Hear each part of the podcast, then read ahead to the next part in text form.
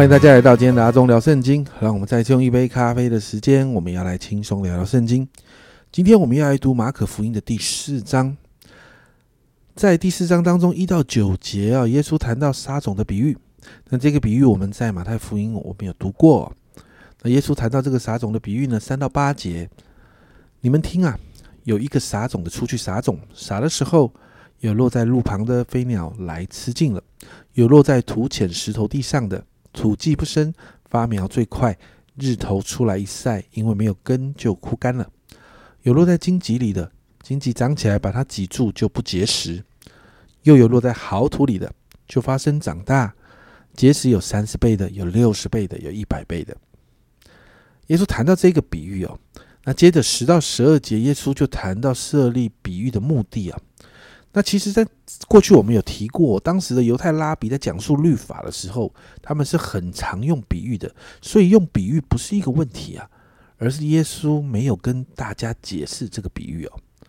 所以耶稣这样回答：当门徒问他的时候啊，耶稣在十一节，耶稣对他们说：“神国的奥秘只叫你们知道，但若对外面的人说呢，就要凡事用比喻。”这个地方谈到了一个区分，回应第九节说的：“有耳可听的就应当听。”也回应了在马太福音七章九节，耶稣讲的那个比喻啊，不要把生物给狗，也不要把你们的珍珠丢在猪前，恐怕它见它的珍珠反过来咬你们。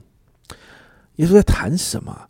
耶稣在谈门徒是跟随他的，是遵行天父旨意的，所以耶稣愿意跟门徒解释这一些比喻的事情。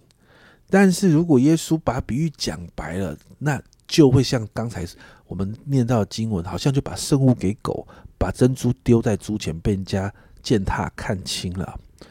所以呢，在十三到二十节呢，耶稣就解释啊这个撒种的比喻给门徒听啊，就谈到啊，听到天国的真理的时候啊，在那个过程其实会面对很多挑战的，而在这个挑战当中呢。人会因着恶者的工作，会会因着逼迫、患难，甚至世上的一些思虑啦、钱财的引诱啦，等等等等，好多的原因，最后无法结出果子来。而只有撒在好土当中的，才能够结实累累。接下来呢，二十一到二十五节，耶稣谈到那个灯是要放在灯台上的，而不是放在床底下的。这在表达什么呢？耶稣在表达一件事哦，就是。不会有人点了一盏灯，然后故意把它藏起来吧？对我们一般人点灯，就是要让我们所所带带这个灯去的地方是可以亮的。没有人点灯，然后把灯藏起来嘛。所以接续前面谈到比喻这件事情啊，耶稣在表达一件事，就是他把真理隐藏在比喻当中，乃是为了在后来可以将它启示出来。所以比喻啊。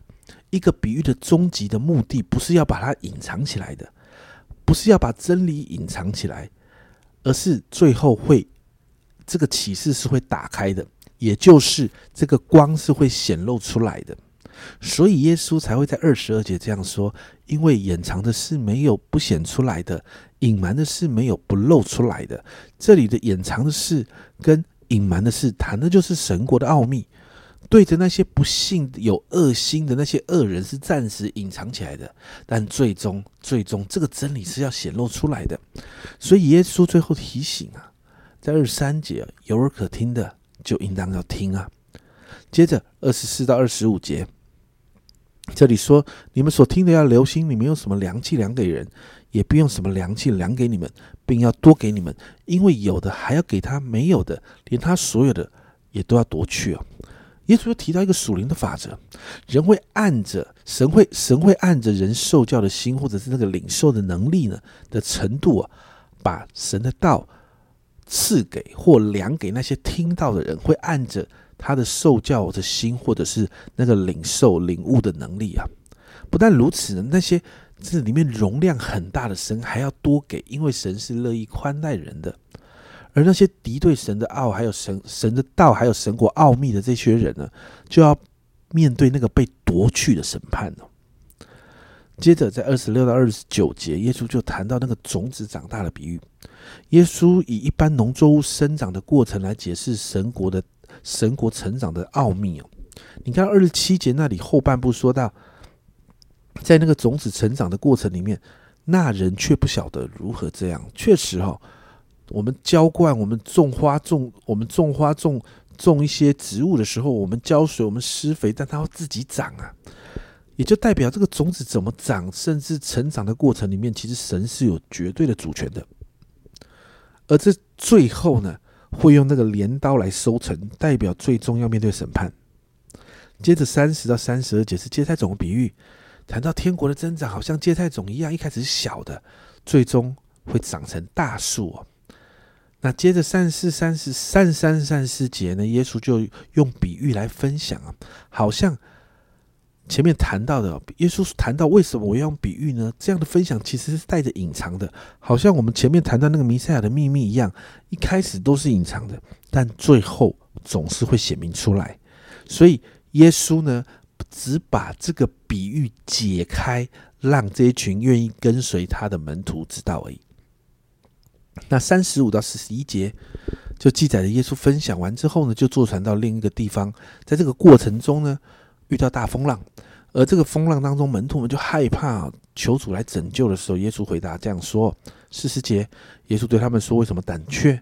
你们还没有信心吗？”这可以说是门徒的信心的很大的一个考验呢。之后还有好多次，耶稣都说：“门徒，你们没信心啊。”那门徒敬门徒看到经历这件事情之后，就敬畏这件事，还有敬畏行这个神迹的耶稣哦。因为耶稣斥责风浪，风浪就停了。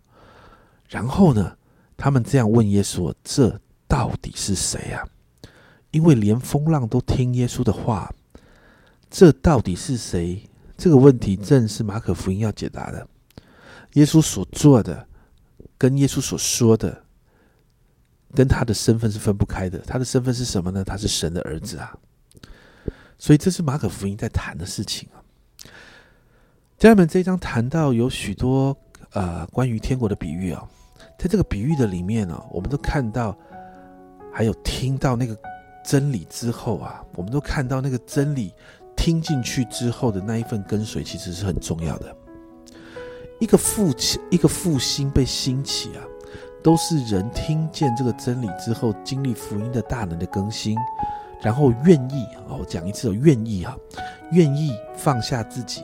然后真实的跟随真理来来行动啊！这个过程当中，人会面对许多的诱惑挑战，但当我们愿意坚持的时候，最终我们就会像芥菜种长成大树一样。